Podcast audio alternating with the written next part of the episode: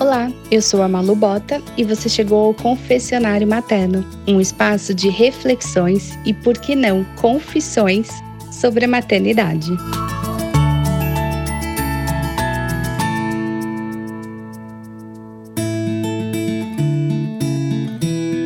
Hoje eu quero te fazer uma pergunta. Você se ama o suficiente? Pode ser que você tenha crescido com a crença de não ser boa o suficiente. Pode ser que esse sentimento chegou até você através da maternidade. Você sabe o que é se amar o suficiente? É se amar em primeiro lugar. É não desistir de você e dos seus sonhos. Sou estranho para você, eu sei. A princípio sou estranho para mim também mas é a velha história de que não conseguimos dar ao outro aquilo que não transborda em nós. É importante encontrar a sua paz e para isso talvez você precise mudar as coisas de lugar. Talvez você precise revisitar baús empoeirados. Talvez você precise realmente colocar tudo de cabeça para baixo. Mas é importante que você encontre a alegria de estar viva aqui e agora e não é bem com cada coisa em seu lugar que crescemos.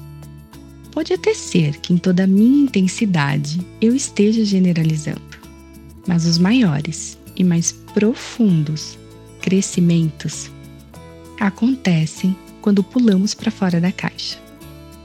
Quando abandonamos a zona de conforto e entramos nas trilhas mais difíceis o seu maior crescimento está em saber o que você quer e que não importa o tamanho da pedra que você vai remover. A sua paz está em pegar justamente esse caminho. Veja, fica difícil amar ao outro incondicionalmente quando o seu amor por você mesma é cheio de condições. Porque se você coloca condições no próprio amor, é bem provável que transfira as mesmas condições ao ser amado. O amor platônico idealiza o ser amado. E Nietzsche dizia: acabamos por amar nosso próprio desejo em lugar do objeto desejado. Ah, eu fico com amor suficiente. Eu fico com amor imperfeito eu me abasteço das minhas suficiências para que eu possa atingir o amor incondicional por mim e por eles.